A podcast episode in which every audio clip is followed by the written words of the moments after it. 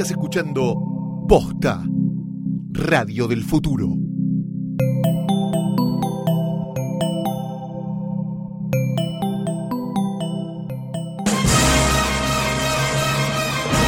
Buenos días, buenas tardes, buenas noches o cuando le estén dando play a esta cosa. Mi nombre es Santiago Calori Yo soy Fiorella Sargenti. y este es el especial de Navidad Ay, de Hoy tras Me Noche. muero. Tenemos una figura importantísima Sí. junto a nosotros. Estamos muy contentos de tener acá a una persona que si bien no es un gran actor de Hollywood ni un gran director de Hollywood, es nuestro lazo entre él, ellos y nosotros, ¿no? Entre Claro, es nosotros los mortales y ellos los Es inmortales. quien toma cafés con las estrellas Exacto, de Hollywood. toma café, se codea, dice Sí. cosas y demás. Así que vamos a darle la bienvenida. Es un honor realmente para este programa tener con nosotros a Andy Kuchevaski. Pensé ibas a decir. Marley. Se codía con los famosos. Andy. Marley. ¿Cómo estás, Alex? ¿Bien? Bien, bien, bien. Calú. ¿Te sigue pasando eso de que pifian el nombre y todo? Sí, sí, Susana Jiménez. Ah, te Y saluda se, y... y se ríe después que se da cuenta que no soy Andy. ¿Pero te pasa por Axel y Alex como a mí me pasa con Santiago y Sebastián? Me ¿O pasa. es como la gente, me- o te pasa hoy, a vos? hoy recibí un mail eh, de, de- de laburo de Estados Unidos y era Dear Alex. Sí, Bueno, se me pasó hoy a la mañana. Qué drama. Casi. Dear Alex. Y es tipo, uno hace terapia durante años para fortalecer su yo y te gritan Kuznetsov por la calle. Claro, es medio hola y nadie, ¿o no? Que te Vos digan tenés más Andy. pelo, Axel. Es como que sos y no sos. Pero yo ya pasé esa etapa, igual no me importa. ¿no? Ya no te importa más. No porque, espera, porque activamente nos, en una época mi trabajo era aparecer en Sí, cámara, es entonces verdad. sentías que estabas haciendo algo mal. Como hoy mi trabajo no es eso, no es que es como. ay, sí. La gente sabe distinto. más o menos en la calle qué haces. ¿Sentís que O te saben? tiene por la O- tele, hay o te gritan terrormanía hay, todavía. Hay, hay gente que te grita terrormanía, hay uno que. ¡Oh, mira, hay un famoso! ¡Eh! Hay otro, hay el Que genérico. no sabe quién sos, pero que pero sabe igual. Exacto, Claro, estás sí. ahí y hay, hay uno que te dice. Hay alguno específicamente te dice. Vos sos el de los Oscars. Bien, bueno. Sí, no está sí. mal, sí. Y hay toda una, y hay una segment, hay un seg- segmento muy lindo que es el que te grita, ¡Eh! ¡Película! Es muy bueno que te griten película, Eso es muy genérico. bueno, eso es un genérico. claro. Está el que te reclama por una película que laburaste y no le gustó. Bueno, puede pasar. Eh, no, eh, muy de tachit, muy de tachera. es. El Sí. tachero es ¿Qué- medio... ¿Con qué se clavó el tachero? ¿Que te no, que vete- no, a veces te No, sorprende. ¿Qué No, no Bañeros le había cuatro. gustado? no, no, no, no, importa, es abstracto. Laburé en 65 películas. Por eso, O sea, hay alguna, una cosa de alguna ra- le pueden haber gustado. Para el colmo- tachero. Yo creo que el radio de acierto es alto. A nosotros pero- nos gustaron todas, pero ponerle No, no, al usted no, tachero. no, no, yo sé seriamente cuáles no le gustaron, de hecho. Eh, y, y, esperá, y además hay una cosa que es, que esta es como la otra fantasía. Tengo muchos amigos, como ustedes u otra gente, que labura de sentarse y opinar sobre las películas en las que uno labura. Claro. Yo ya sé que algunas te van a gustar, otras no te van a gustar. Es, o sea, hay un punto en el cual es indistinto. Porque, digo, ¿Qué sentido tiene? Claro. no, y además como yo creo que la crítica no tiene un efecto genuino en la venta de tickets, a mí me preocupa más que una película no funcione, no que no te guste. Ahí empezaste a hablar, putito. Ay, ¿Cómo es eso. Axel? Y pues yo, o sea, en algún momento cuando, cuando se construía esta teoría de la influencia de la crítica, bla, bla, dije, ¿sabes dije, ¿sabes qué voy a hacer? Voy a hacer, voy a hacer un, voy a hacer un estudio serio. Y agarré cuatro años de todas las críticas, que es un sitio que promedia las críticas en general, y mm, chequeé qué relación había entre las críticas positivas de una película y el resultado de taquilla. Y lo que descubrí es que básicamente el público va en una dirección y los críticos van en otra. Pues, en términos muy generales, no hay un efecto real de, Sí. de- de la crítica en la venta de tickets. Nombraste todas las críticas recién. y me- Y es una cosa que hablamos mucho con ella. Que es, ¿no te parece perverso que se promedie, por ejemplo, no sé, no importa, digo, un crítico de la nación con uno que tiene un punto blogspot y el precio valga lo mismo? Eh, eso a los chicos se los dije una vez. a Porque digo, críticas. si vos ves ¿Por qué Rotten no? Tomatoes, ponele, están distinguidos lo que dicen, ah, Claro, este publica en algún lado. Claro. y este es uno que le gustan Está las el películas. top of the crop, que son los críticos Claro. de medios, si querés, con más penetración, más tradicionales, más grandes. Si querés, de un medio grande. Aunque estés de acuerdo Claro. o no, digo después. y vos en todo caso después podés elegir ver el promedio general, el promedio del top of the crop, digo, lo, lo podés hacer. Pero in- incluso en ese sentido, eh, in- incluso en, en los otros mecanismos de, de medición que existen en Estados Unidos de, eh, viste, como Cinemascore, que es Ajá. esencialmente la reacción del público que sale del cine y opina qué le pareció la película, así todo no hay relación con la taquilla. Eh, mucha gente trata de explicarte que no, bueno, porque sí, pero cuando vos ves que una película como Escuadrón Suicida es una película que acumula críticas negativas en todo el planeta y está percibida como un fracaso, pero que es un fracaso, es una película que metió 500 millones de dólares, Vos decís, yo no- para mí está muy lejos de ser la definición de un, de un fracaso en términos industriales. Eh, podemos, podemos discutir acerca de Si la película es buena o si no. la película es buena, pero eso no deja de ser, eso no, espera, eso no no, deja de es ser fáctico. subjetivo. Es subjetivo. Como De no es fáctico. Es irrelevante. Es decir, que a vos te guste y a mí me guste, o a vos no te guste y a mí me guste, es irrelevante. Pero hay casos donde deja de ser subjetivo igual. Donde hay, claro, cuestiones ¿En qué sentido? frías. No, no sé, digo, te- vamos a poner un ejemplo Sí. bruto, digo, no sé, este Despertar de pasiones de Omar Pini es una película mala. No hay subjetividad ahí. A ver, déjame que te lo digo de esta manera. Uno la puede no, disfrutar, dej- déjame que te diga de esta pero no, manera. no sé si es verdad. Mira, lo que pasa es que no lo puedes probar. No, seguro. No, no, no. Es Entonces, pero sentás Bueno, a alguien hay- a verla. no hay un método científico que demuestre seguro, que una película seguro, es buena o, o seguro. otra es mala. Pero No, hay ejemplos burdos. Ahora pienso, para decir una de afuera, Baywatch. Que la edición Sí. ya está mal, por ejemplo, ¿no? Donde vos ves a alguien que dice que va al baño, de golpe Bueno, apareció en un shopping. Mira, lo que pasa de es que. ah, deja- déjame, que te lo diga, el shopping. déjame que te lo diga de esta manera. Si uno piensa en el contexto en el cual un tipo como Godard estrena A Bout de Soufflé Sí. al final de la escapada, sin aliento. Sí. La- en ese contexto, los críticos tradicionales sentían que la película estaba mal montada. Sí, correcto. Entonces, en términos prácticos y genuinos, una película salta de eje o que, o que tiene saltos dentro de un mismo cuadro, eh, que es un... ¿Cuándo es, cuándo es Godard y, y cuándo es, eh, está, Carlos Lozano. Es Carlos Lozano y está mal hecho. Digo, Me parece que Godard si- quería probar algo, Carlos No. Lozano Dana no sabía me filmar. parece, me parece que nuestro, que somos nosotros asumiendo que Godard quería probar algo. Ojo, Godard está mal. Digo, salta el eje, hace A ver, cosas- en términos técnicos, Sí, si vos mal. pusieras un estándar, podrías decir que está mal. Yo creo que, yo creo que es igual de relativo en el caso de Entonces Baywatch. no se, vos decís que no se puede analizar la, la intención o la coyuntura No, que, eh, que produjo esa película. No, yo creo que vos podés hacer el análisis que quieras, Sí. pero cuando llegas al, el- al- al momento de la valoración de la obra, no del análisis, de la valoración de la obra, lo único que te, que lo, o sea, lo único que existe es, es poder expresar eso como tu opinión y nada más que eso. O sea, a mí en todo caso, como, como tipo que labura haciendo películas, lo que me molesta no es la opinión del otro, sino la exposición de la opinión taxativamente como un hecho, como un hecho concreto. Y no es un hecho concreto, es una mirada subjetiva. No, sin duda, sí. No es una película mala. A mí me parece que es mala. Vos podés estar de acuerdo con determinado crítico, porque decís, bueno, si le gustan tal o cual cosa, entonces si dijo que esta le gustó, entonces a mí me va a gustar. Eso puede pasar, que vos, ya no pasa más, digo. No, eso no pasa más que en porque alguna época seguías a determinado tipo que más o menos tenía un gusto parecido al tuyo, entonces te podías hacer o descubrir cosas o saber si tal cosa te ibas a No, a ver, o no. yo tengo una relación eh, como, como lector de, de cariño y enojo con tipos que leo. Sin duda. sí. No en Argentina, en Argentina no me pasa eso, porque como los conozco, estoy más expuesto a las virtudes y a las miserias de la persona. Entonces, no es leerlo, pero ponerle Howard Glimmerman, que yo lo vengo siguiendo hace 25 años, Sí. eh, o Todd McCarthy. Ah, Con McCarthy tengo una cosa un poco más complicada porque lo conozco. Eh, tenemos amigos en común, pero son tipos que seguís, como seguía Roger Ebert. Sí, ¿Entendés? Entonces, era interesante. Ebert, a diferencia de la mayor parte de los críticos de cine argentino, era un tipo que amaba el cine y que expresaba la su relación con las películas en términos pasionales, no en términos de la película está bien o está mal. Era mucho más interesante. Entonces, yo cuando leo los medios, sobre todo los medios masivos en la Argentina, cada vez siento que es mucho, que tres cuartos de la crítica es un tipo contándote el argumento sí.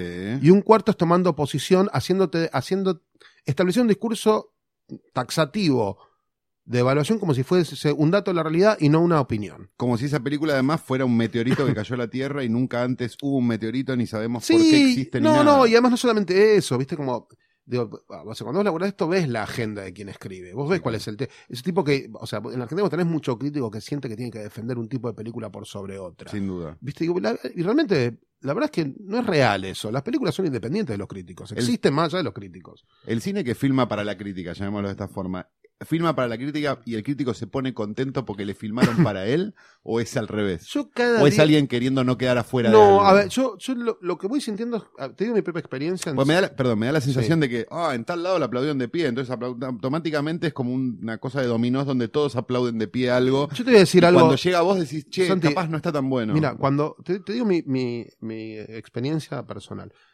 Nosotros, en términos generales, con cada película que hacemos, sabemos, sabemos para qué lado va a ir, lo- va a ir el, el promedio crítico en. Argentina. No internacional, en la Argentina.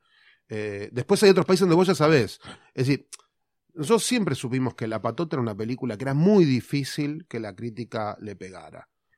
Un poco por, porque por las credenciales, por, por las era, credenciales, por, de dónde venía. Santi Mitre, Mm. por, por el terreno en el que, el que habíamos decidido entrar, por una decisión que nosotros sabíamos que, estaba hecho a, a- a priori, adrede, que era tomar la no hacer una remake literal de una película, sino usar una película como un disparador para ir a buscar otra cosa. No, igual eh, la, la sola idea de hacer una remake de La Patota era una gran idea. Quiero decir, sí. incluso si hubiera sido literal. la- Sí, igual no era mi idea, Era nunca fue mi imposible idea. por, también por los tiempos que corren y No, demás. no, pero, pero es que, pero es había algo muy interesante de no es hacer una interesante, remake, sí. no es interesante hacer una remake literal. Mm. No es interesante. No, No, ya sé, hay pero digo, interpretación alguna del material. si La apuesta de hacer una remake, eso es lo que Sí. digo. Que no había. Bueno, digo, pero lo que pasa es que todas esas credenciales y todo lo que. Para mí, yo ya sabía que era una película que, que la crítica iba a ser permeable. Cuando vos te sentás y haces una película como Corazón de León, vos ya sabés que la crítica no va a ser permeable. Después hay películas que te Pero sorprenden que el en público camino. Claro, es- me parece que la Bueno, diferencia- tampoco lo sabés. Eh, Lo lo, suponés. lo esperás. Claro, digo- Re- Rezás porque pasa. No, está bien, pero tachás ciertos casilleros que harían que el público en principio se cope. Vos no podés crear. Vos no podés. A ver. Hay algo de cómo vibra el material. Sí. Cuando Marcos Carnaval escribe Corazón de León, escribe Corazón de León porque le gusta, porque le parece que el cuento es interesante, es seductor, le siente frescura y cree que Estamos tiene... hablando de Franchella Enano. Sí, sí, Sí, Franchella, Franchella perfecto. Eh, entonces, Para la gente, Que la por gente la cierto, conoce como Franchella paréntesis, Enano. para ver si la poníamos en la revista La Cosa, yo tuve que preguntar antes, ¿el enano es mágico, es radioactivo o es extraterrestre o es yo un dije, enano no, normal? no daba para, no daba, Pero es un enano, es la cosa o no? Si sí, tiene enano no, es la cosa. pero no es, No es- era mágico. ¿no? cambió, cambió mucho el criterio, no. Ahora, ahora estamos más, pero... No, no todos los enanos son iguales y vos lo sabes No, muy bien. no. No, seguro, pero los enanos también nacimos pequeños de Herzog, por ejemplo. Es de la co- es para la no, cosa. no es para la cosa. Se nombró en alguna nota de Sí, enano. porque hemos nombrado a Herzog. Sí. Pero digo, Corazón León era una, una película que no entraba. Pero vos, cuando Marco se sienta y arma esa película, no hay un elemento de cinismo del tipo que dice, voy a hacer una película de enano porque sé que la película va a funcionar. Está bien, pero cuando En la medida que va a En la medida que. la No, porque la película no nace como hagamos una película de un enano para Franchella. Nace No, ya sé, pero digo, cuando entra Franchella en la ecuación ya empieza cuando a entra Guillermo en la como una película de- para gente. No, cuando entra Guillermo en la ecuación, eh, lo, que, lo, que empieza, lo que empieza a pesar es que Guillermo es un socio activo creativamente de las películas. Y te hace planteos muy concretos de cómo se imagina él la película.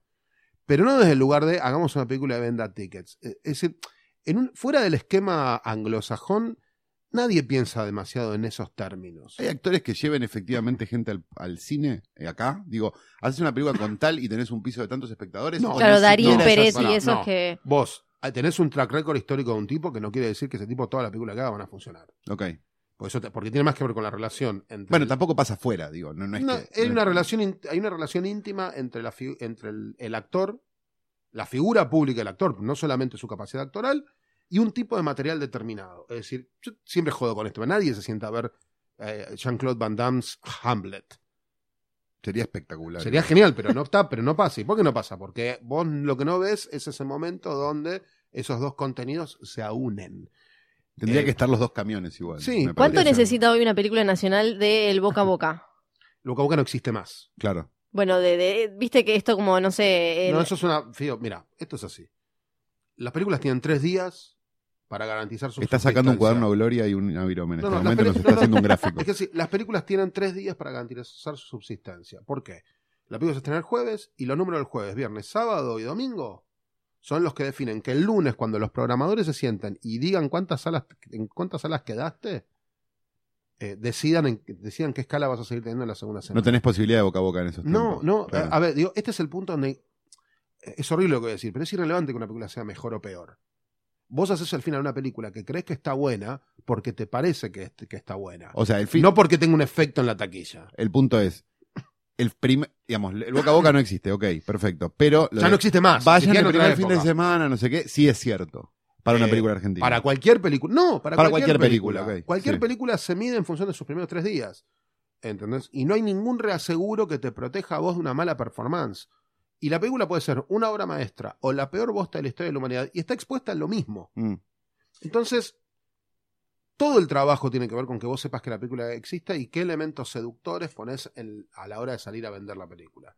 Entonces, pero eso, pero eso pasa con, con cualquier película que tenga una aspiración ¿Tenés de cálculos más de, de tres número? salas, digo, ¿no? ¿Existen cálculos de número de, por ejemplo, no sé, si hace tanto para el jueves a la noche, entonces ta, ta, ta, ta, ta, es medio matemático o no? A ver, esto es fácil. Mm, ¿Te sorprendiste con alguna eso, digo? Por- no sé, por- por- ponele, Sí. Relatos Salvajes da la sensación de que era una gran sorpresa. No, para nosotros no era una sorpresa. Ok, claro, por eso te digo. Ni, ni para, ni para Mati. ni- Para la prensa ver, era ni- una sorpresa. Ni, pa- ni para Matías Mosteirín. eh, y Hugo Sigman en el caso de KS, ni para, ni para mí, que era de los- el coproductor, eh, Decilo, por parte de no Telefe, nada. no, no fue, una- o sea, no, no, no fue una sorpresa que funcionaba porque todos creíamos mucho en la película y ya cuando la película se estrenó ya habíamos pasado por Cannes la película se había vendido a todo el mundo y ya sabíamos que era una película que la gente enloquecía cuando la veía. Para mí, absurda, esto es, es una gran sorpresa. Nosotros decíamos, bueno, una película que hará 5.000 espectadores, la película clava 25.000 espectadores el primer día, vos decís, ok. Pero vos tenías un Acá público cautivo ahí igual. Que no la Sí. estaban calculando, sí, tipo las Sí, pibitas pero- que habían no, leído pero, la novela pero eso, no te da, eso no te da un número. No, ¿No? me- parece que muchas la fueron a ver por la, por la China Suárez. Yo la fui a ver al cine cine a la tarde el jueves ese y estaba lleno ¿Fuiste de por la pibas. China Suárez o por la novela? Obvio. Por ambas. Eh, y estaba lleno de pibitas por que la Cielo habían ido a ver. Pero, Por Rolando Graña fuiste. pero eso quizás no es tan después eh, tan fácil de replicar porque eh, des- después tenés películas como Solo se vive una vez donde está Peter Lanzani, eh, la China, qué sé yo, que no, no hizo un el número que uno podría esperar a no, en el, priori. en el caso de Solo se una vez. eh, Paremos, está tibio todavía. eh, ese- no, no, en el caso cuerpo. de Solo se una vez, ahí, pero además es una cosa contextual. Vos tuviste una caída de un millón de, de, de tickets de, de, De mayo promedio de un anual, año. de- no, claro. de- no, No, digo, de, de- de un, mes, año a un De año. un año a un año. Está- o sea, está en un escenario recesivo. La película que más espectadores metió el jueves metió 10.000 espectadores. Y es la que más metió. Voy a hacer una película es- que es- suena. Es terrible. Sí, el sí, Voy a hacer una película que suena- una pregunta que suena antipática, pero no lo es. Tiene Sí. que ver también con que quizás el público de esa película está más afectado por la crisis que el público de una película europea. Seguramente. Sin ser racista ni nada. digo, no, no, no, no, no. una seguramente básica. una película que aspira a la masividad es una película que en un escenario de crisis está más afectada por un- una, una depreciación del poder adquisitivo. Claro, la razón por la cual los cines de la Valle cerraron primero y los de Santa Fe después. Sí, por ejemplo. Sería, digo, sí, sí, eso alguna ver, es muy difícil establecer un. No, bueno, pero haciéndolo. No, a ver, vos el, el problema, el problema de este laburo, yo el otro día lo hablaba con un amigo mío, productor, le decía, el gran problema de este laburo No quiere dar nombres, Axel. No, por- porque, es, porque no importa, pero porque le- la anécdota es que digo, el, el aprendizaje no es acumulativo, no es que yo me, comí un garrón con una película, entonces ya sé que la película que sigue no, no me voy a comer el mismo garrón. Para lo único que te sirve el laburar mucho es para tratar de generar algunas herramientas de sentido común. Pero no te protege de nada, porque cada película coexiste en relación a su contexto. Entonces, el que venga y te diga, no, porque lo que hay que hacer para que una película funcione es un tarado, porque nadie sabe qué hay que hacer para que una película funcione. Porque si fuese así, Spielberg me hubiera hecho mi amigo gigante, ¿no? Sí, Big fucking giant. claro, una Mi buen amigo gigante. Eso es como el, el fracaso más grande de Spielberg en, en- en 25 años. Es que me parece que en esa película, no sé, vos la viste, ¿no? Sí, sí. Que no parece hecha para esta época. Yo cuando la vi me acuerdo que es, eh, pa- parecía demasiado atemporal y era una película para chicos que no le hablaba a los chicos de hoy. Entonces me parece que hay una lectura medio de dejarle hacer a. Spielberg lo que él tenía ganas de hacer, yo pero la, la sensación que tengo es que la película. mm, siento- la sensación que tengo es que la película no abrazaba su propia oscuridad. Y, y el Spielberg adulto más interesante es, un, es, es bastante más oscuro. Eh, Viste, digo, el, el- el Spielberg de Múnich, el, Sp- el Spielberg de Puente de Espías, el que a mí más me gusta de este, de este- si querés, estos últimos 15 años, es muy oscuro, no, Mm. no, es, no es liviano. Te- te- sí, tiene, es Capra en el sentido que te hace las mismas preguntas morales que te hacía Capra en los años 40 que te dice, bueno, vos entre el deber y el ser, ¿qué elegís? Viste que es una pregunta que te hace todo. Esas dos películas te hacen esa pregunta, Múnich y Puente de Espías, ¿no? ¿Hacer lo correcto o, o, o seguir existiendo en un mundo de, de- de conformidad? ¿Viste? Y esas preguntas te las hace. Dice, el último plano de Múnich, que para mí es demoledor, que es ese momento en el cual la gente del Mossad se cuenta con su jefe y en el fondo ves las torres gemelas. Viste que a mitad de los 70, donde Spielberg básicamente te dice, mirá, en realidad no hay un hacia adelante. Claro. O sea, este es el germen de la destrucción, donde vos crees que la venganza es una herramienta. Digo, a mí esas cosas me encantan. Ese, el- el- mi gran amigo gigante no tiene ese espacio. No se lo habilita él, no sé qué le habrá pasado. Y ya que estamos en Spielberg, ¿cómo, cómo lees que tipos como, bueno, que él eh, haya venga de este fracaso, que Scorsese tenga que andar pidiéndole plata a, a Netflix para hacer algo? Eh, Lo que pasa es que, a- a- mirá, Después de Silence tendría que digo, estar pidiendo yo- yo plata te- en San Cayetano. Spielberg, con- con- a, Spielberg, Eh, lo- a- Scorsese. a Spielberg lo vi dos veces en mi vida, pero con Scorsese sí hablé. ¿Cómo es Scorsese? Bajito. Entonces, no sé, ¿qué Bajito pregunta? y boludo? Sejudo. Eh, y habla como si estuviese muy ansioso. Claro. Eh, Debe ser la pala que tomó en los 80. En los, en los, sí, en los 70. tío. Y el tipo me decía, hablando de, de Island, ¿no? De, de la isla siniestra, el tipo me decía, no, si, Por suerte pude cerrar esta película financieramente antes de la, de- antes de la explosión de la bolsa del 2008. Si no, hoy no lo hubiese podido hacer. Entonces es un tipo que está todo el tiempo pensando que esta película grande que está haciendo probablemente sea la última que pueda hacer. Digo, porque después de Shutter Island hizo películas que son igual de grandes. Pero pasa, pero no te, pero perdón, Sí. ¿no te pasa un poco que el otro día estaba pensando y decía, no sé, eh, entró a Netflix eh, Zodiac, la de, la de, La de Fincher. Me da la sensación de que tiene 10 años justo. Sí. Me da la sensación que es como de las últimas películas grandes. ¿Viste? De verdad. Digo, porque ahora estamos como muy en el, en el, en el territorio intermedio, digamos, para este tipo de películas. Las que van al Oscar son películas de. de Yo creo que 20 tenemos. palos. A ver, a mí me parece que, te digo, el, el dilema Mm. es una cosa que charlo con los, con los Viacom, no, que son mis jefes, eh, los dueños de Paramount. Eh, el dilema que vos hoy tenés en, el cine norteamericano es que hacer películas con un. Que, tengan garantizado el recupero de la inversión, son películas muy grandes que tratan de tener un público muy amplio. Entonces, Y muy rápido. Y muy rápidamente. Entonces lo que termina pasando es que eso eliminó de la ecuación de los estudios la, la película chica, la película mediana, porque los, porque los costos, lo que se llama P&A, los costos de, lanzamiento, de copias y publicidad, son normalmente en Estados Unidos más altos que el de producción de una película. Entonces, en esa ecuación, una película de 20 millones de dólares termina gastando 45 para instalarse en, en- para tener una salida grande a Estados Unidos. No lo ven, no le cierra el número. Donde sí le cierra con Guardianes de la Galaxia, porque es una película que claramente puede hacer 500 millones de dólares de recaudación en Estados Unidos. Pero una película que pueda, que pueda hacer 30 millones de dólares de recaudación en Estados Unidos, aunque haya costado 10, ya no es negocio porque el lanzamiento cuesta 25. Pero ¿Entendés lo ¿por qué? Sí, claro, de acuerdo. Pero ¿por qué el blockbuster en nuestra época era. En nuestra época hablas como si fuese su, problema de No, pero estamos, en, condi- no, pero estamos en condiciones de ser en nuestra época ya, boludo. Yo- Tenemos a mí una mi edad. época Habla es de los- esta, boludo. Los Ay, 80. pará, el flogger, escuchaste el flogger. Tenés que hacer- Flogger también es tirarte viejo. el pelo para Flogger adelante. también Ahora es viejo. youtuber. Claro, boludo. baila, baila, como- baila como cumbia, como gasabril. Ay, por- Eh, cada En tu tanto hablamos época. de Silvia Zuller también. No, me parece muy bien. Pero, ¿por qué, digo, no sé, no, no era nuestra época, era anterior, digo, pero un blockbuster de, de antaño era el padrino, digo, no era... Es que, estás es, que, es, que está- es que el sistema de distribución, el universo era otra cosa. Las películas estaban un año en cartel.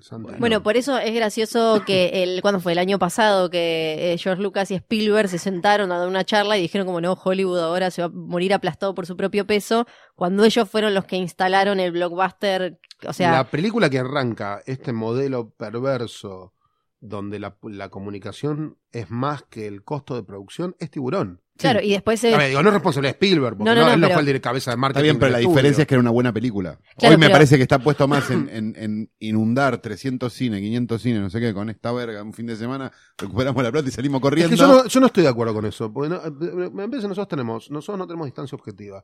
Yo te digo, honestamente, creo que muchas de las películas de, de Marvel son películas buenas de verdad. De verdad creo que, de verdad creo que son películas buenas. No creo que, no me parece que sea, odia- o sea, que, por supuesto, Hollywood siempre, por una cuestión de volumen, la mayor parte de lo que produjo era por lo pronto efímero. Ni siquiera digo malo, efímero. Pero ponele que tenés un problema y te gustan las películas de Marvel, ok, te lo vamos a aceptar. Lo Gracias. que pregunto es, de verdad, ¿no estamos viviendo un poco el 69? Quiero decir, ¿no estamos viviendo como haciendo musicales y falta que vuelva y si- que alguien haga Easy Rider y vuelva a pasar lo mismo que pasó a fines de los 60? Pues me da esa sensación, me da la sensación de que están como tirando tiros para todos lados y no están logrando nada. Mm, Te diría que no. Lo digo esperanzado pensando que va a pasar algo yo, bueno. yo creo, no, eh, yo lo que creo, te, te digo donde yo veo esperanza. Esperanza mía, es un programa que miraba mucho. No. Porque Eh, te gustan los musicales. ¿eh? Sí, por supuesto. Claro. Sobre todo los de monjas. Sí. La novicia rebelde, Historia de una monja de Fred Cineman. Bueno, no era un musical. Este, Alucarda. Alucard, linda película. De Juan López Moctezuma. Estamos hablando de cine mexicano Sí, oscurísimo. películas de monjas asesinas Sí. mexicanas. Eh, a- déjame que vuelva un, poco a esto. Hay una fantasía gigante de que los VOD vienen a ocupar el lugar del cine. Hmm. Eh, yo ya lo viví, yo ya vi el momento en el que el VHS había matado las películas. No es verdad.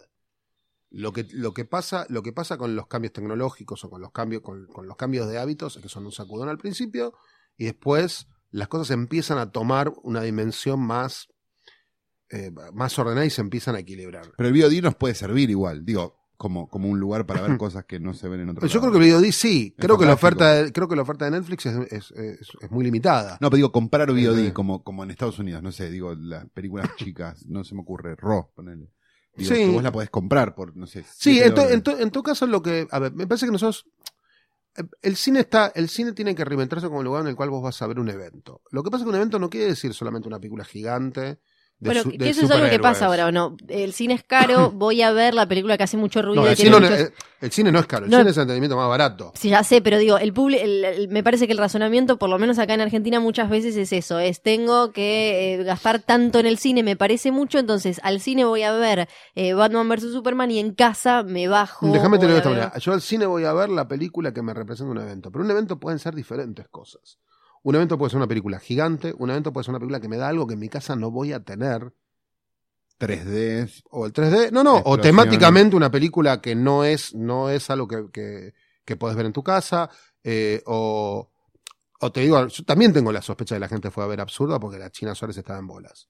Sí, claro. Como Ahora, eso es algo- de mujeres, está bien. Claro, es pero eso es algo que vos vas a ver al cine, entre otras razones por las que puedes llegar a ver esa película, porque claro, cuando la ves en Los Únicos, la tira de Polka, no pasa. Claro. Entonces, por supuesto, a lo mejor... Es la misma lógica de la exploitation de los 80 y no está mal. No, no, a es ver, una exploitation razonable. yo entiendo por qué El la foco. gente... Yo crecí en un momento donde veías películas de American International Pictures y de Canon. Sí. Con lo cual entiendo por qué alguien puede querer ir a ver al cine a algo que no algo que no es necesariamente bueno, pero sí que le llama la atención porque no se parece a la experiencia cotidiana. Cannonball 2000. ¿Entendés? Digo, Año entonces, 2000, carrera mortal. eh, por, eso te- por eso también te digo que es, empiezas, eh, se empieza a vol... No, no es... Vos no sabés... Primero, que una película sea buena o mala es tan subjetivo que es imposible de probar. Y es algo que no sabes hasta que no la viste. Ah, Es decir, que hasta que no fuiste al cine y no pasaste toda la experiencia de los 90 minutos y minutos de la película, todo lo que vos sabés sobre la película es lo que fuiste, es como tu cabeza fue juntando diferentes piezas que estaban dando vuelta en el ecosistema. Nada es la verdad hasta que genuinamente no la ves y le decís a tu novio, amigo, madre, "Eh, no, tan buena no estaba, o "Uh", Se cae un poquito. o se cae un poquito, yo qué sé, digo, este tipo de cosas. Eh, entonces, hay, entonces hay un lugar en el, en el cual la idea de, de que, de que podés construir buenas películas es una falsedad. Es tan falsa como que todas las películas que se hacen son malas. Perdón que me ponga así filosófico. No, eh, está pero bien. a esta hora de la noche, ¿Querés suponiendo que la gente está escuchando de noche. Sí. ¿Querés que llamemos a tu mujer y que te venga a buscar? Bueno, Ay, pobrecito. ¿vos me llevarías a Nupa a casa? No, no Está sé hijo, mi No hijo acá y no puede hablar. no sé ¿Podés decir sí o no? ¿Me llevarías a casa de Nupa? No. Ok, perfecto. listo. Pero ¿qué valoración real crees que hace hoy el público del diferencial que entiendo que nosotros sí lo, lo sentimos de que te da el cine, la pantalla grande, la oscuridad, el sonido, meterte en... Hoy que se habla tanto de que mirás algo en el celular, a los cinco minutos si te aburrió lo sacás, que las películas, que se miran más series que películas porque son Mira, más cortas. hasta que a nosotros nos agarró el, el segundo semestre que no vino, el- la subida de venta de tickets era muy notable en la Argentina, a, nivel de, a niveles que había llegado el año pasado a superar A récords, sí. al récord, al número más alto de- que, se, había- que se había tenido en la Argentina desde 1986, desde la aparición del VHS. De acuerdo. Pero Así una- que, perdóname, yo veo que la gente quiere ir al cine. Yo no creo que la gente no, no está yendo al cine porque no quiere, no está yendo al cine porque no tiene el recurso. ¿Es efectivamente algo tan grave esa baja de espectadores? Pará, déjame, déjame Sí, te terminar. estoy escuchando. o es este la- esa cosa de, de que lo- las distribuidoras y los exhibidores siempre te van a llorar los números, por más que les esté No, a bien. vos, en, vos en, un mer- en el mercado de la Argentina tenés otro problema. Eh, y es que el mercado de la Argentina tiene pocas, pocas pantallas per cápita. Entonces el resultado es que eso empuja la concentración de venta de tickets en muy pocos títulos. Es decir, la- las pocas pantallas matan la diversidad. Pantallas igual estamos en la misma cantidad prácticamente hace un montón de años. La diferencia es que tenemos menos cines, tenemos más pantallas en Sí, salas no, más chicas. pero, en realidad es por no, eso. pero poner en, o sea, Perú tiene, Perú tiene el, te, te digo un número así medio al tuntum, pero Perú tiene uno de los tickets más bajos de Latinoamérica y sin embargo venden volumen de tickets la- en volúmenes números parecidos a la Argentina porque tiene más pantallas. Colombia Claro. tiene más pantallas. No te voy a casos extremos como México y Brasil, No, seguro. ¿entendés? Entonces, digo, esto tiene que ver con una cosa más del macro, por ejemplo, qué tan caro es el valor del metro cuadrado cuadrado. qué pocas facilidades tiene alguien que quiere poner un cine respecto a alguien que, que quiere construir un edificio. ¿Viste? Digo, que en realidad vos en un emprendimiento Sí, de industria cultural debería tener más facilidades que alguien que construye un edificio. Esencialmente porque es un, porque hacer un cine es implica más riesgo en el mediano y largo plazo que construir un edificio. ¿Viste? Hay otras economías, hay otros países que lo tienen resuelto, pero en Argentina no está resuelto eso, ese dilema. Me puse medio macro. No, ¿eh? es Usted quería hablar de películas. No, pero son temas que cuando producís empiezan a aparecer todo el tiempo, ¿viste? Porque yo no pensaba, yo era un tipo que se, que se llevaba matemática previa, Sí, ¿entendés? Que ahora me toque vivir haciendo Excels, para mí es como una especie de misterio. los corrige Excel. alguien, Axel. Eh, sí, ese es el problema.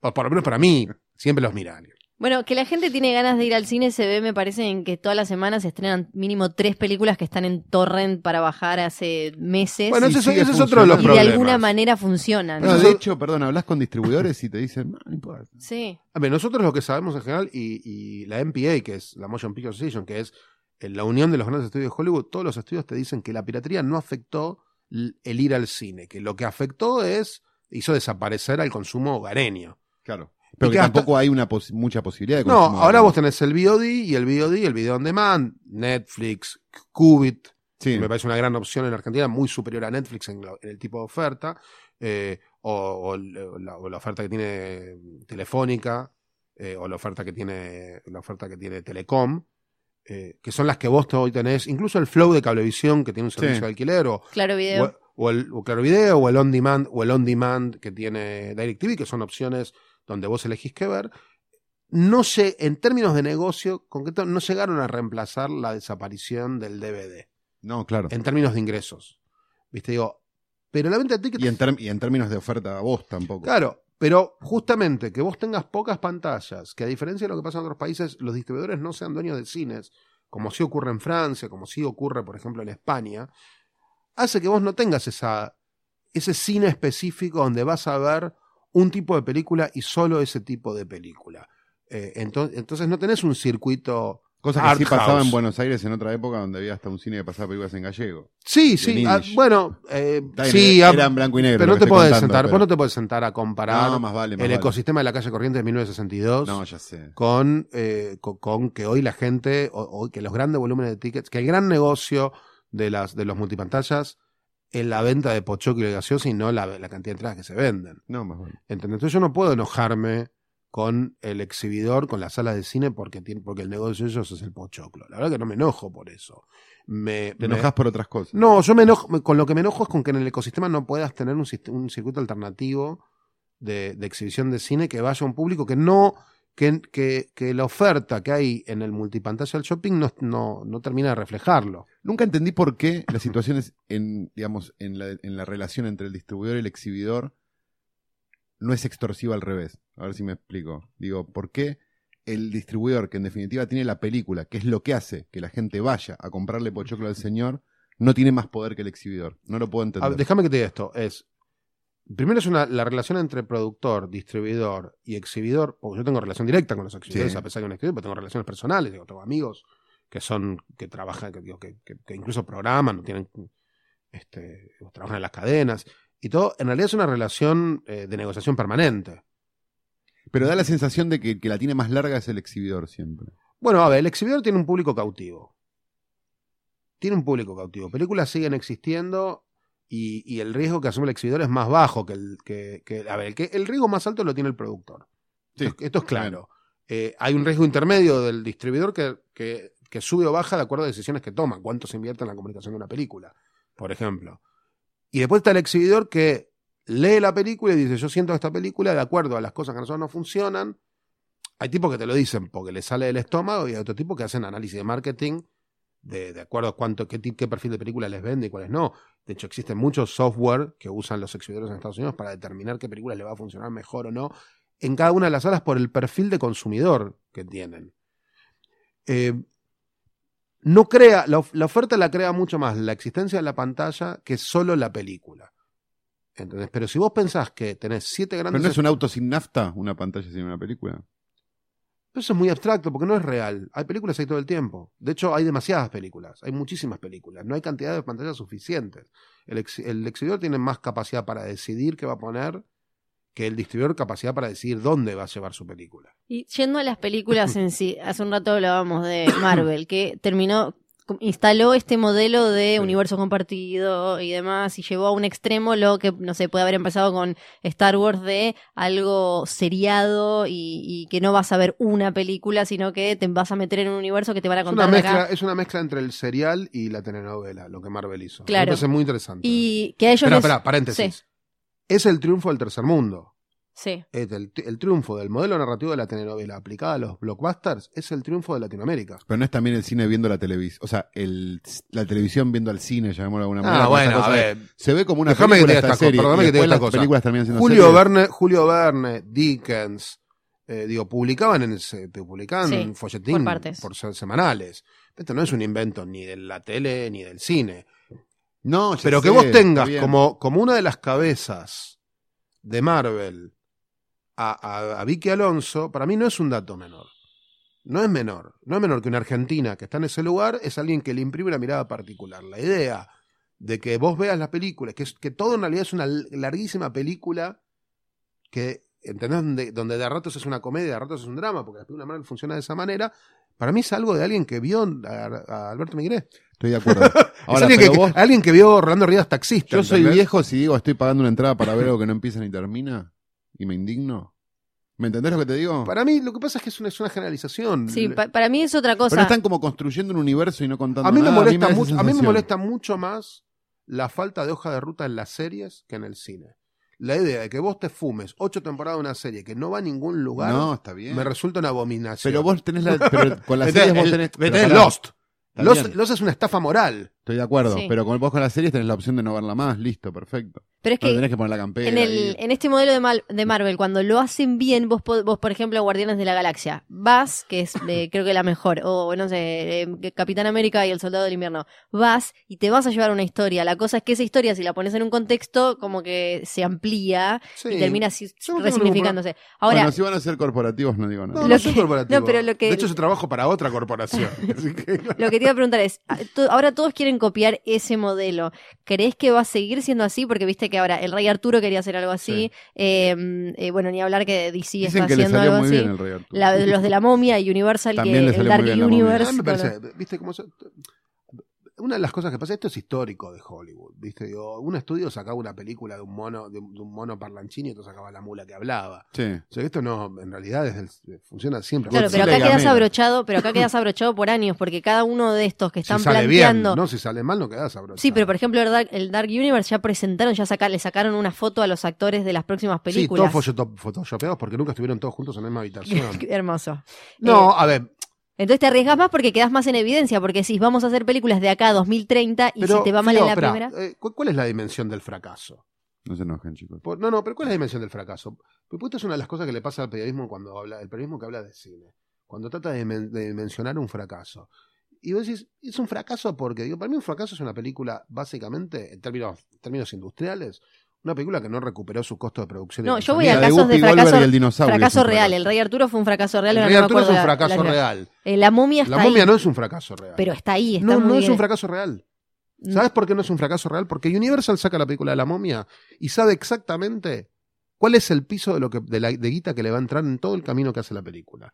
¿A cuánto la va a vender a los canales de televisión en Latinoamérica, a los canales de televisión en España, al canal de televisión de Alemania? al canal de- Ya sabe. Ya sabe. Le ponen un presupuesto a la película sabiendo exactamente cuál es el piso de lo que la película va a rendir. Y después eligen cuánto riesgo asumen. Cuánto riesgo asumen es relativo, es muy relativo. Porque si fuese por esa lógica, los estudios hubiesen fundido hace años. Y no fundieron porque tienen clarísimo cómo, cómo financiar sus películas. ¿Qué hacen los grandes estudios? Hacen un split. Porque el problema que tienen es un split de, de- cómo se financia. Voy a poner medio financiero. ¿Qué hace Warner? Warner armó una, socia- se- se- armó una sociedad de largo plazo con Legendary Pictures hasta que Legendary Pictures se fue a Universal. A Legendary Pictures la reemplaza después una compañía que se llama Rat Pack, ¿ok? Que es de un amigo mío, de, de Brett Ratner. Entonces, No vamos Ya a es como el tercero obra. que tiró, ¿no? Sí, Así tiró no, no, pero, pero digo, y es muy interesante, vos te sentás con Brett y le decís, tu productora... Y ¿Por qué Rush Hour 2? Le decís No, primero. no, yo soy muy fan de Rush Hour. Eh, le digo, eh, ¿por qué? ¿Cómo, cómo funciona? Digo, tu, tu- tu productora. El tipo se ríe y dice, mira, a veces es una productora, pero siempre es un banco. Porque lo que hace es financiarle a Warner la mitad del costo de las películas y después recuperar la plata en una posición, una primera posición. Digo, Como un esquema diferente. Eh, y eso aliviana a Warner, eh, le aliviana a Warner cuestión de caja, esencialmente.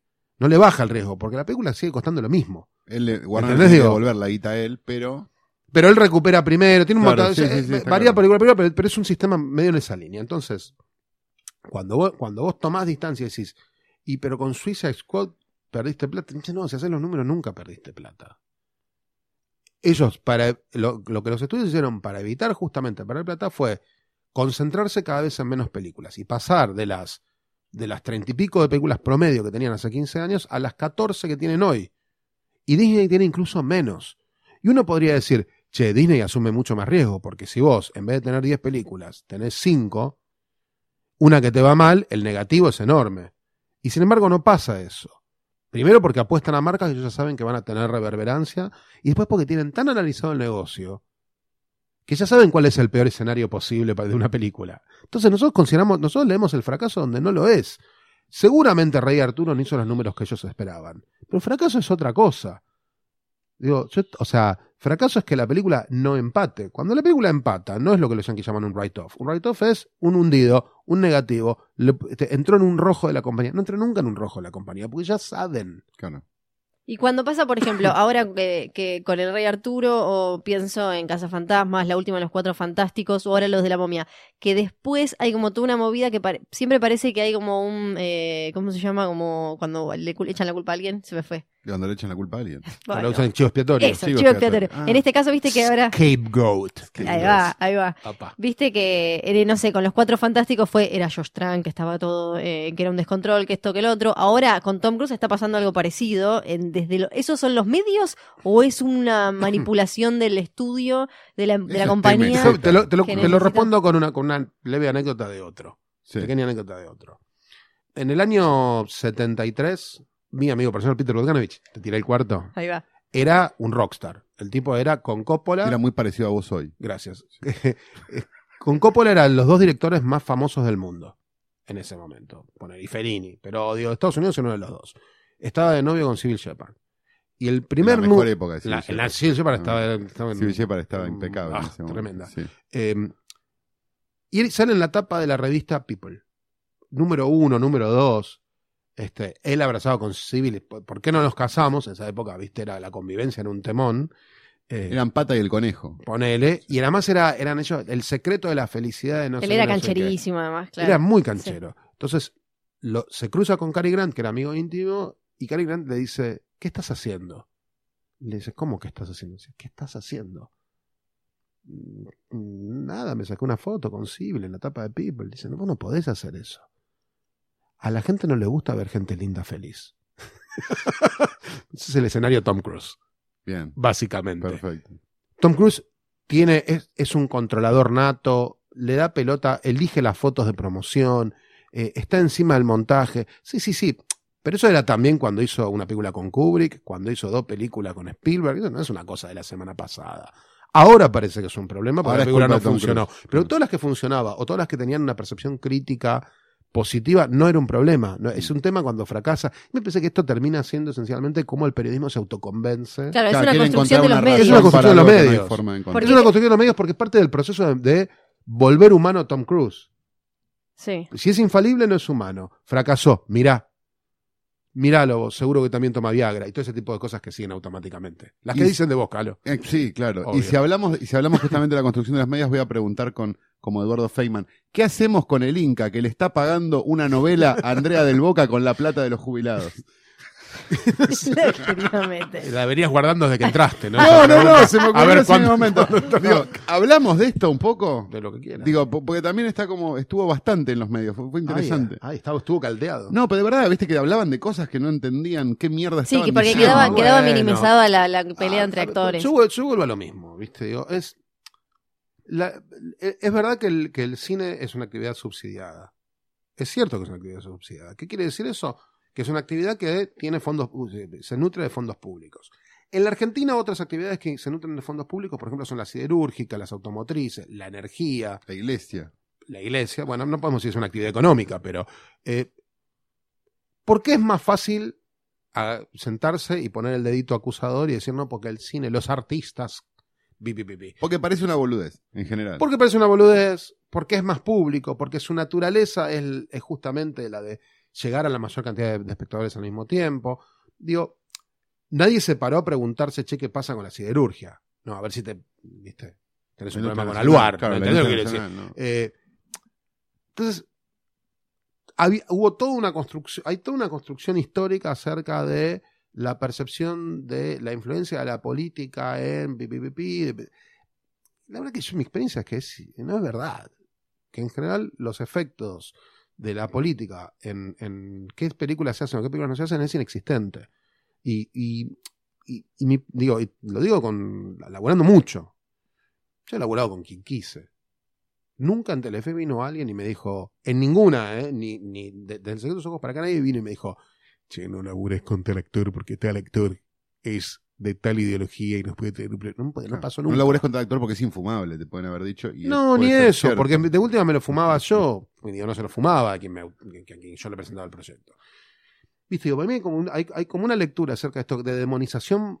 Hay una cosa de mucha vagancia de la, en la demonización. Es, es, es como, es de culo pesado echarle la culpa de tu vida a una película que no te gustó. No, y La idea, la idea, y espera, espera, y por otro lado, la idea de que vos tenés, la, la idea, de- la idea de que hay que hacer películas para que vendan, solo para que vendan tickets, es como plantearte que vos das educación para que alguien gane un premio Nobel. No, Claro. vos das educación porque no podés, porque el Estado tiene esa obligación. De la misma manera que da salud, no para que alguien gane la- los 100 metros llanos o la maratón de Nueva York. Lo, da, da salud para que la gente no se muera. Mm, O sea, el- las industrias culturales tienen fondos públicos porque si no, no existirían. ¿Entendés? Porque vos producís contenidos culturales para tu país, no para el mundo. Mientras que Estados Unidos produce para el mundo, entonces en tres o cuatro territorios se autofinancia. Ahora, ¿qué países del mundo que nosotros conocemos tienen subsidios? Y te voy a dar algunos, Canadá, Francia, Alemania, Italia, España. No te estoy diciendo un, viste, un país, no, porque esto, es- este, En no es- Luxemburgo, es, claro, lucha- es no. as- asistencialismo cultural. Corte. El el 70% de los estados de Estados Unidos tienen algún tipo de fondo público de impuestos si ayuda vas a filmar o descuentan lado, impuestos que al final es lo mismo que un subsidio. Sí. Y de hecho los ese tipo de tax rebate de beneficio fiscal son considerados subsidios. Entonces, viste, para mí hay como una, hay como una gran falacia que escuchás todo el tiempo acerca de esto. Digo, Con la plata de no, porque la impuestos. primero no sale. No, pues sí, esto es Sarasa, esto es- viste, digo, esencialmente vos tenés la, la fuente de la- la- cómo se financia el cine en la Argentina es el 10% de las entradas del cine, que es un impuesto que existe desde los años 60. Es decir, que no es una cosa que te pusieron a vos, ni mucho menos. Está integrado dentro del costo. Y que No. conociendo a los exhibidores argentinos tampoco va a bajar el precio No, de la y entrada además, si lo sacan. no, no, y además, y además, la eliminación de eso no se convierte en más tickets vendidos. O en tickets más baratos. ticket más barato. No, claro. Digo, pues, dos, la plata que recauda eh, el ENACOM, que es del, del canon, que pagan los, los canales de televisión por estar al aire y los servicios de cable por, por, este, por, darte- por, por, proveerte, eh, que es un costo que tienen que no te pueden trasladar, que tienen que absorber ellos. ¿Viste? Entonces, ¿qué hacen? Ganan un 10% menos. Un porcentaje menor. Y ni siquiera es que pagan eso. Ellos pagan un canon a ENACOM del cual una parte va al cine. El canon no desaparecería si vos de golpe decís, che, que no vaya plata ni al Instituto Argentino, ni al Instituto de Cine, ni al Instituto del Teatro, ni al Instituto de Música, que también son Y beneficiarios. tampoco te bajaría el precio del cable ni de nada. Ah, ¿Entendés que es una, entendés que es una falacia? Es, es de mucha comodidad. Y también hay algo muy perverso que es no entender cómo funciona un negocio como este. Digo, porque hay como algo donde sí, tiene unos costos altísimos las películas. Te déjame que te diga de otra manera. si- no, pero digo, si Feynman en la tele dice, gastaron un millón de pesos en no sé qué. Sí, porque es lo que vale Feynman. Es lo que cuesta No, hacer pero una un señor en película. su casa le parece una barbaridad de guita. Porque el tipo que hace en la casa, yo también entiendo el tipo está en la casa que dice, eh, pero yo gano esta guita por mes. Obvio, es una y barbaridad. una película de cuesta plata. un palo, pero para, no es un palo que un tipo se llevó a la casa. No, claro. Son X cantidad de puestos de trabajo, de, de- Exacto. En X cantidad de mano de semanas, obra calificada, donde todo paga impuestos. Esto es- basta de fantasías. Y por otro lado, en las películas que ustedes saben que existen, porque son no- normalmente las películas de perfil más alto, los subsidios representan una parte muy chiquitita, representan el 30% del costo de una película. El 70% es riesgo puro. Es Hugo Sigman que decía regar plata. Es Telefe que decía regar plata. Es Millie Rockepit que decía regar plata. No es vi- vino el Estado y te pagó una película. Eso no existe, eso es una fantasía. Cuando vos te das vuelta y mirás cómo funciona en otros países, digo, y eso es un laburo que hice mucho estos años, eh, empezás a entender, por ejemplo, Inglaterra, además de todos los beneficios fiscales que tiene para el cine y de los fondos públicos que tiene el, BFI, el BFI, que es el British Film Institute, tiene un subsidio para industrias de alto riesgo, donde el cine califica. Claro. Pero también califica el tipo, la- las empresas que, que fabrican, eh, por ejemplo, Mandan gente al espacio. No, productos químicos, Claro. por ejemplo. Viste que cosas están atadas al contexto, los que fabrican, por ejemplo, eh, lavandina. ¿Inglaterra es la que está atada a la lotería o esa es Irlanda? Eh, no, Inglaterra parte de los fondos del BFI salen de la lotería. Porque, Canadá digo, también, no- Nos quejamos de no, no sé qué, 10%, no está grabado el juego en este país, ¿no?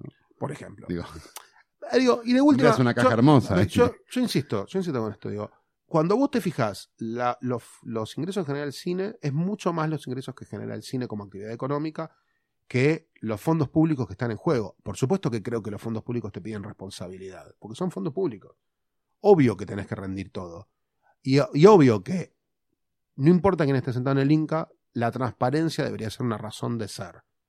Eso pasa en cualquier, en, cual- en cualquier espacio público. Lo que suele pasar con alguien dice, no, ah, en el instituto hay, hacen la denuncia, en el instituto se descubrió que había un ilícito, que había uno que se llevaba resmas de papel, ese es un Sí. problema del Estado. No es un problema de quienes hacemos denuncia, películas. además. No es un problema de los quienes hacemos la película. Si vos tenés, un, si vos tenés una situación irregular en un, est- en un espacio público, es responsabilidad del, del Estado, del espacio público, no de los privados. Yo no sé qué pasa en, qué pasa en, en, no sé, en las oficinas, en, el registro civil. No, y mí- cuando mí- voy, cuando, ¿entendés? Digo, cuando voy y, y saco el certificado de buena conducta. A mí personalmente yo, me yo no sé si se quedan con la plata, yo qué sé. por cosas del Inca que digo, algunas cosas de la gente de costos específicamente, que son los que se dedican, viste, a mirarte el presupuesto y Sí. decirte acá me estás choreando, son bastante ¿qué es lo que firmes. corresponde? digo, Pero es te lo que citan, no, no, por supuesto que es lo que corresponde. Digo, te citan como, ¿por qué No, no. compraste cuatro discos. La gente, la gente no Así, sabe ¿eh? la cantidad de veces que vos haces una presentación de una Mm. película. Presentas una película y te dicen, no, este, no, te reconocemos el 80% porque estas facturas no corresponden por Ah. tal y tal cosa. Sí.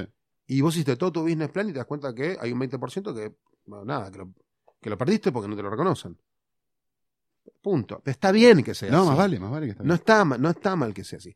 Porque da la digo, al público que ve a Feynman, digo, le da la sensación de que hay un señor con una, le dan una bolsa de guita de consorcio Pero igual va. también me parece que en todo este debate del Inca que apareció este año vuelve a surgir cierta ignorancia de lo que es el patrimonio cultural Seguro. nacional y demás, ver, porque va- eso, sí. eso, Porque aún, perdón, eso esto y es en, la y en la presentación del caso en un programa de televisión ponían la foto de uno y le cambiaban el nombre. Bueno, Sí, sí. no, ¿Qué- ni qué- hablar eso. ¿Qué van a saber si, Sí. te- si no lo- ni los nombres saben? en Pero perdón, hay una cosa que también es importante, digo, y hay un montón de películas que a lo mejor no meten espectadores, pero que van a festivales y que funcionan de otra manera para promocionar el cine argentino, que también son patrimonio sí, cultural. y que la- la- Digo, porque las las películas que a lo mejor, no sé, van a Cannes, van a no sé, no sé nada, pero acá no las ven ni el loro, son películas que está bien que existan No, también. después hay una después di- está esa discusión, viste, de Hay una discusión, el hachero sí, el hachero no, que a mí me sí hay una discusión, hay una discusión, hay una discusión que, que va a llegar porque es una discusión inevitable. Y es, ¿cuántas películas hay que hacer? Es una discusión que eventualmente va a llegar. ¿Y sabes por qué? Porque la caja es una. Sí. Entonces, el concepto de ventanilla libre, todos presentan proyectos, todos los proyectos están aprobados, va de, se va, va de culo con la realidad de que la caja tiene un límite. Y que no tenés cines para verlas. No, no, y Eso además, también es eso importante. por un lado, y por otro Digo, lado, porque ahí hay otra inversión que me parece que el Inca debería hacer, además de, de en producción. Debería ver la forma de que se exhiban esas películas.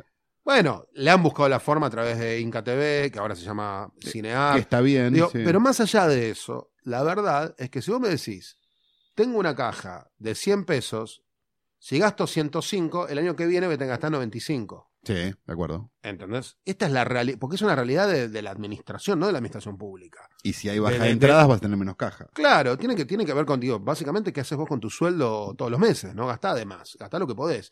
Esta es una realidad que nos va a llevar en algún momento a sentarnos y plantearnos, en un país como la Argentina, ¿cuántas películas hay que hacer? ¿Y cuál es la lógica imperante por la cual esta película se hace y esta película no?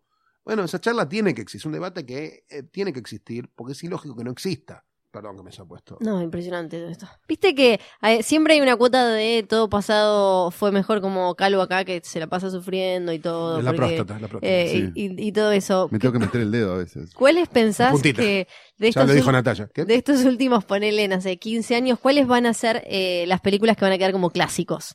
¿De estos últimos 15 años? Sí, más o menos.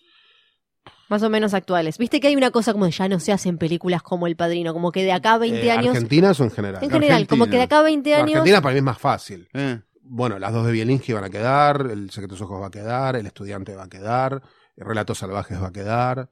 Historias extraordinarias. Yo no creo que Historias Extraordinarias quede porque Historias Extraordinarias es una película, no porque no lo merezca, eh, sino porque es una película que va a ser muy difícil de revisitar en el futuro.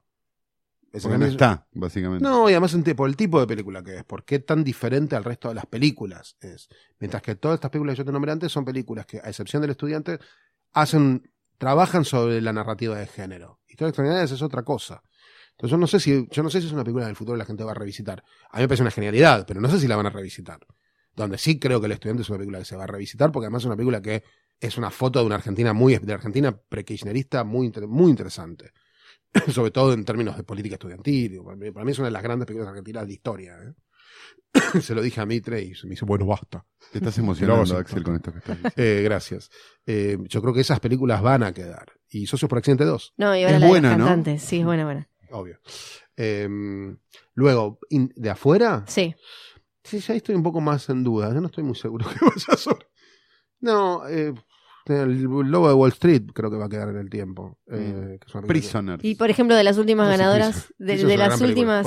Oscarizadas. A mí lo que me pasó de las últimas Oscarizadas es que las películas más me gustaban por ahí no eran las que ganaban. Por ejemplo, Hell and High Water es la película que más me gustó de todas las nominadas este año y no estaba. Era la que tenía que ganar si el mundo era justo. Ya, el mundo no es justo. No, Santi. no, me parece que es una que es un- me parece que es una gran Si película. existe por otra- un Dios, tiene que ganar esta Ah, película. digo, para mí, era- para mí, vos veías, la- veías las nominadas y Ex Máquina era una película, el, el- el año anterior era, Sí. Sí, era a veces conceptualmente superior a las películas nominadas. sí, claro. Pero ¿y qué pasa ahí? ¿A la academia le sigue dando cosa nominar ciencia ficción y...? Que la academia no existe como un todo. Eso es lo primero que nosotros tenemos que entender, que son comi- comisiones de especialidad, con tipos muy diversos. Para mí, dicho esto, la, de, todas las, de todas las comisiones, la más interesante de lejos es la de película extranjera. Digo, es, eh, está formada, los, los tipos que están en la comisión de película extranjera son alucinantes. ¿Viste? Digo, está Mark Johnson, por ejemplo, que produjo Breaking Bad. Eh, está Larry Kasayevsky, que, que escribió Ed Wood. Eh, Larry Flint. Larry Flint, que, que hizo la serie de J. de Simpson. sí. Eh, Ra- está Rafael Laurentiis está ahí, Taylor Hackford está ahí, este, el director de Reto al Destino, son tipos muy interesantes. O sea, el, el, el evento anual de película extranjera es, es de las cosas más lindas. Te diría que es el único evento genuinamente alucinante de punta a punta. Claro. Este, yo voy, o sea, voy todos los años. La verdad que lo que tenés es. Tenés cinco nominadas y cinco tipos de la industria de diferentes ramas presentan cada uno su película favorita de las cinco nominadas. Entonces, yo qué sé, este año Denis Villeneuve presentó Tony Erdman, Ok. por ejemplo. Eh, presentó una de las la, la, pe- la película de Farhadi la presentó la presentó es Kate Blanchett. la película de Farhadi. ¿Entendés? Kate Blanchett. Digo, con lo cual no solamente es interesante. Bueno, el año que nosotros estuvimos con El secreto de sus ojos, eh, Relatos Salvajes la presentó Guillermo del Toro. Ah. El año que estuvimos con, con El secreto de sus ojos, la, mm, la teta asustada, la película de Claudia Llosa, la, preguntó, la presentó Ryan Gosling. Hizo un stand-up de cinco minutos espectacular sobre cómo esta era la mejor película de la historia sobre una mina a la que le ponían una papa a la vagina. Digo, nos moríamos. Y yo decía, este tipo tenía que hacer comedia. Después me mataron porque el tipo hizo comedia. Claro. En esa época no había hecho una. Entonces lo que. Y básicamente de golpe estás sentado en un lugar, parado, charlando con tipos que admiraste toda tu vida, que aman el cine profundamente, y que, o sea, y que están ahí porque lo que quieren es que exista una mirada global del cine. Mm, ¿Viste? Digo, es, es como, es muy interesante. Hay toda una parte de la comunidad creativa de Hollywood, o de Los Ángeles si querés, que es, que no son tipos de 25 años sentados en una mesa un director diciendo hagamos una de superhéroes. Claro. Digo, y no tengo nada en contra de los superhéroes. Pero, pero hay, hay... Se te dio vuelta, ¿eh? No, no, no, no, no, no, no, no. Te dio vuelta, te nombró un iraní. No, no. Abajo 20 los minutos dura. No, no, Ah. pero, pero. Digo, la verdad, a mí. A, a mí me pasa lo mismo a cualquiera. Yo estoy al lado, al lado de Haneke y me pellizco. Bueno, no me va a pasar eso. ¿Entendés? Y cuando, cuando estuvimos con el secreto de sus ojos y estaba la cinta blanca, Haneke se acerca a Campanella y le pide por favor sacarse una foto. Y yo decía, ¿cómo grabaría esto? Lo subiría ahora en YouTube para todos los grasas en Argentina que creen que hay una oposición entre el cine que representa el secreto de sus ojos y el cine que representa la cinta blanca. Esa oposición no existe. Es los boludos que en los 70 te No des decían, no, los que te decían, vos sos de Kiss o sos de Queen. Es una cosa tarada futbolística argentina este, aplicada al cine. No hay una oposición. Mucho, Un país inviable, Axel. y- sí. No, es, es- pero porque a ustedes les pasa como espectadores. Completamente. ¿Viste? Decir, sí, sí, por supuesto que veo una película de explosiones y la disfruto, y veo películas de explosiones que no disfruto nada. Yo no disfruto. Michael Bay es el director que menos disfruto en el mundo. ¿Entendés? Y después veo, no sé, ¿viste? Cuando nosotros hacemos, nosotros hacemos nuestras listas del año de, películas. Y yo me acuerdo hace dos años que puse una película que se llamó Lorelac de, de José Mario Goenaga, una película vasca que no vio nadie. Y a mí me encantó la película. Era una película re chiquitita, no le importó a nadie. no- no- ni en España importó demasiado esa película. Y entonces yo me sentía en la obligación de decir, che, véanla, pues está buena. Claro. Porque está buena. Y ahí es donde yo vuelvo a lo que hablábamos de Roger Ebert. Seguramente hay millones de profesiones más, como, más rendidoras que dedicarse a lo que nos dedicamos nosotros. Pero no tengas duda. Y yo, cuando, nosotros empe- cuando empecé a, producir cine y tuve que empezar a buscar inversores, Telefe no financia completa las películas. Un día vuelvo a casa y le digo a mi mujer, mira, conocí a alguien eh, que va a poner, no sé, el 80% del costo de esta película, porque bla, bla, mi mujer me mira y me dice, ¿y por qué no construyen edificios? Siempre así pragmática. Y le digo, no, es que eso ya lo hicieron. Claro, y por eso ahora compran, hacen películas. Sí, esa parte ya hicieron, no les resulta placentero. O sea, el, el motor para el, el motor para todos los que pa- para, el- para los que laburamos en, en una pa- en la parte del proceso creativo tiene que ver con el, con el deseo, con la pasión, con cuánto te gusta, con cuánto, cuánto sentís que una película te refleja. Digo, después de 65 películas, yo te puedo decir, más o menos, incluso las películas que hice que no me gustan reflejan aspectos míos, aunque reflejan muchos más aspectos del director y del guionista que míos. Pero también, eh, in- incluso hay películas con las que amo la película y ideológicamente no estoy muy seguro de coincidir. ¿Viste? Te- o sea, te, te pasa mucho eso, decir, mira, ¿sabes qué? Sí, sí, la película está buenísima. Tengo este problema con el discurso de la película. Y por eso es una película en la que estás desde el inicio. Pero la más igual. Es, es, es como ninguna, o sea, no te pasa ninguna por al lado. Y a veces hay películas que laburaste y no te gustaron cómo quedaron y son éxitos de taquilla. Y entonces son películas que te dan una, tenés- te da una cosa de mucha. Te, enoja eso. ¿Viste? Hay una cosa como. Esa relación ambigua con esa película. ¿Entendés? Y a veces película les fue mal, pero te gusta mucho, o que. ¿Viste? Digo, que, no, no, no llegaron a donde, donde querías y te parte el corazón porque te gusta, porque la disfrutabas, pues sentís que la película tiene.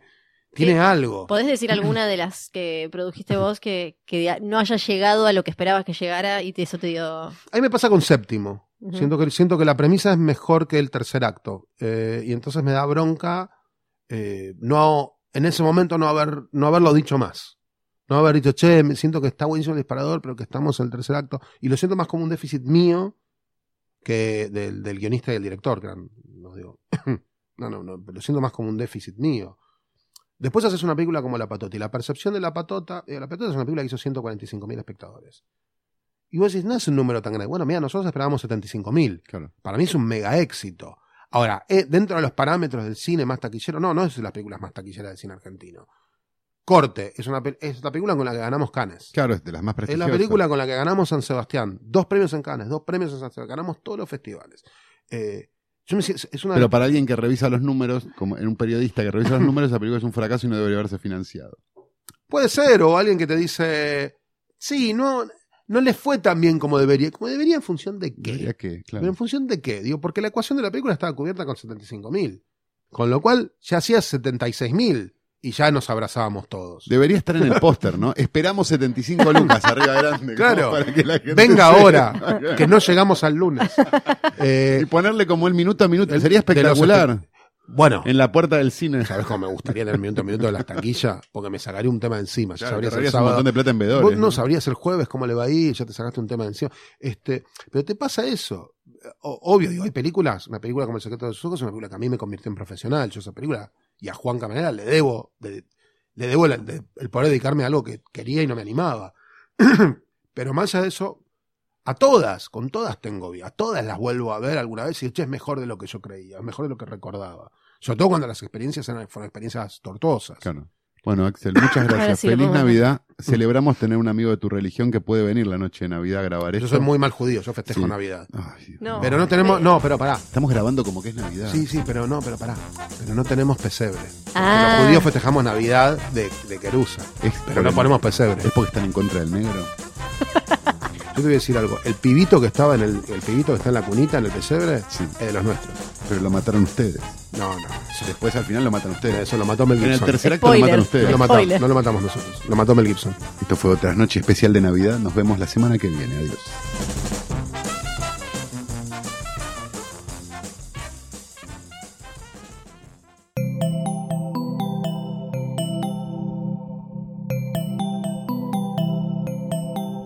Si te gustó este episodio, hay mucho más para escuchar en Posta. Conoce todos nuestros programas en posta.fm. También podés llevarnos en tu teléfono. Baja la app de Posta para Android o para iPhone o suscríbete en iTunes a tus series favoritas. Seguí escuchando Posta, Radio del Futuro, cuando quieras y donde quieras.